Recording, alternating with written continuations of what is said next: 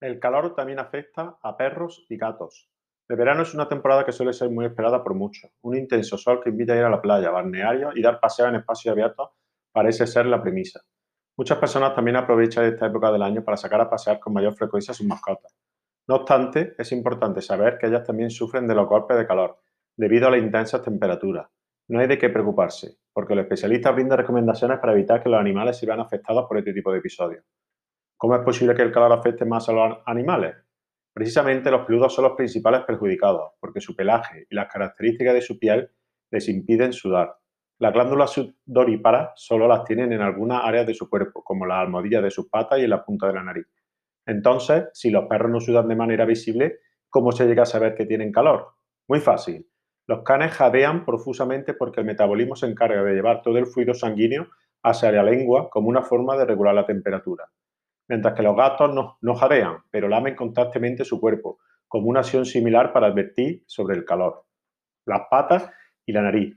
Pero, ¿cómo son las patas y la nariz las que sudan? Entonces también puede ser una señal de que están acalorados.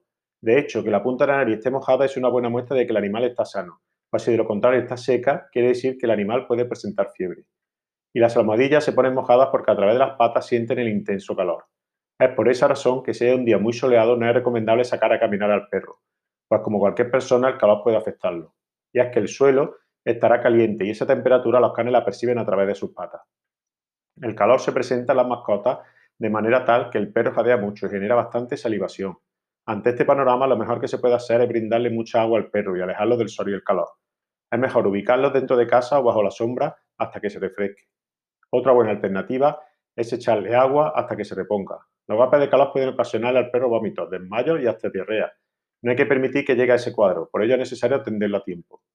Las mejores horas. Los especialistas aseguran que las mejores horas para pasear a los perros es al final de la tarde, cuando el clima esté suave, nublado, o muy temprano en la mañana. Entre las 9 de la mañana y las 4 de la tarde, los rayos del sol están muy intensos y afectan tanto a las personas como a las mascotas.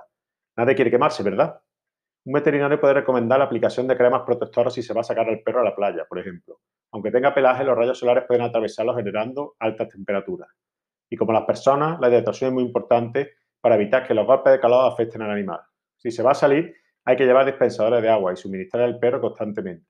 Si el can está en el jardín o el patio, se deben colocar los platos con agua y comida en una zona donde no le pegue el sol o el calor. Así, ambos platos estarán frescos. Un perro hidratado jamás sufrirá de golpe de calor.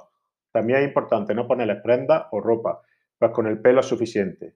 En caso de que el animal sufra alguna descompensación y la persona no pueda reanimarlo, es necesario llevarlo de inmediato a un consultorio veterinario para que aplique la atención adecuada.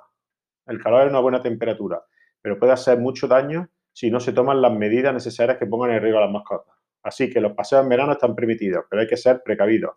Los perros lo agradecerán.